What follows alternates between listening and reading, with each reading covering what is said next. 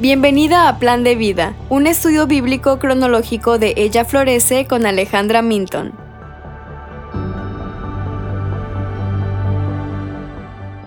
Hoy estaremos viendo los capítulos 16 al 18 de Éxodo. ¿Qué está pasando?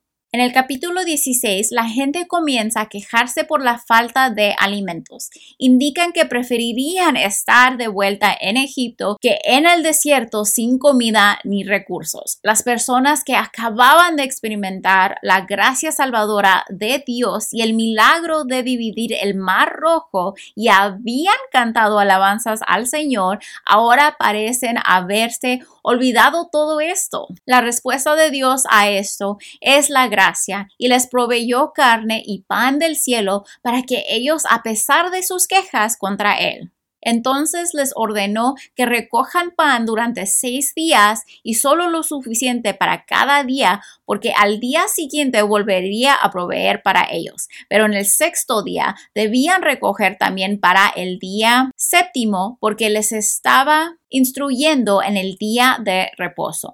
En el capítulo 17, esta es la tercera vez que la gente se queja y se molesta porque ahora no tienen agua se enojan contra Moisés y Moisés va al Señor en oración. Dios le dice a Moisés que se pararía delante de él sobre la roca y que Moisés debería golpear la roca y de ahí saldría agua de ella. Entonces Moisés ora y le pide al Señor ayuda y victoria contra una pelea con Amalek y vemos que Moisés solo puede seguir orando por la ayuda que recibió de Aarón y Ur. Eventualmente se les da la victoria.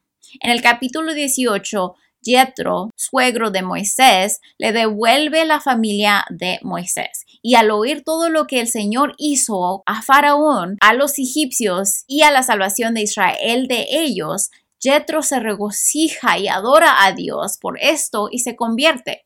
Dios usó a Moisés como testimonio de la liberación de Dios y Jethro fue salvo. Luego, al darse cuenta de cuánta energía estaba gastando Moisés en servir al pueblo, Jethro le da a Moisés un sabio consejo para que designe a otros para que lo ayuden en los cuidados y necesidades diarias del pueblo. ¿Cómo apunta esto al Evangelio? Así como el Señor proveyó por su gracia, a pesar de las quejas de los israelitas en el capítulo 16 por la comida, Dios también los estaba probando para ver si confiarían en que Él sería el que les, les proveería diariamente. Esto hace eco de la forma en que Jesús enseña a sus discípulos a orar. Danos hoy el pan nuestro de cada día. Cuando ponemos nuestra fe en Cristo, estamos confiando en Dios que nos ha provisto salvación en Él. Jesús dice en Juan 6:35, yo soy el pan de la vida. El que viene a mí no tendrá hambre y el que cree en mí nunca tendrá sed. Jesús es el pan de vida que Dios nos ha suplido y nos da diariamente para el perdón de nuestros pecados. Y el acto de una vez por todas de Jesús en la cruz fue para la salvación de nuestras almas cuando creemos en Él. Él satisface nuestros más profundos anhelos y deseos dándonos a sí mismo. Capítulo 17 vemos cómo Dios está con el pueblo y se para frente a la roca que Moisés iba a golpear. Algunos comentaristas creen que cuando Moisés golpea la roca está golpeando a Dios y daría como resultado que Dios proveyera agua que da vida. Más tarde en 1 Corintios 10 4, Jesús es identificado como la roca. Dice, y todos bebieron la misma bebida espiritual porque bebían de una roca espiritual que los seguía. La roca era Cristo. Cristo que es herido por nosotros y muere por nosotros en la cruz es el que nos sostiene y nos da agua viva para que nunca más tengamos sed. Dios nos salva del pecado y nos da un propósito y nos satisface más allá de cualquier cosa que podamos imaginar. Y tenemos todo esto disponible para nosotros debido a la gracia que se nos extendió en la cruz. Aquí hay algunas preguntas para que reflexiones sobre lo que leíste hoy. ¿De qué manera puedes identificarte con los israelitas cuando se quejan justo después de haber visto la provisión de Dios en el pasado reciente?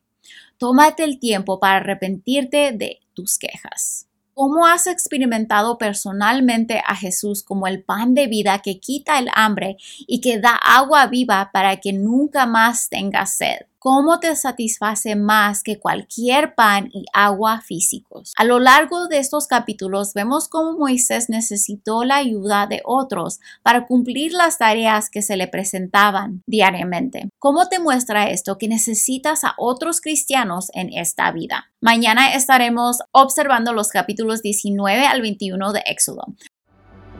Gracias por escuchar. Únete a nuestro grupo de Facebook para tener conversaciones y obtener respuestas a tus preguntas. Revisa nuestras notas del programa para más detalles.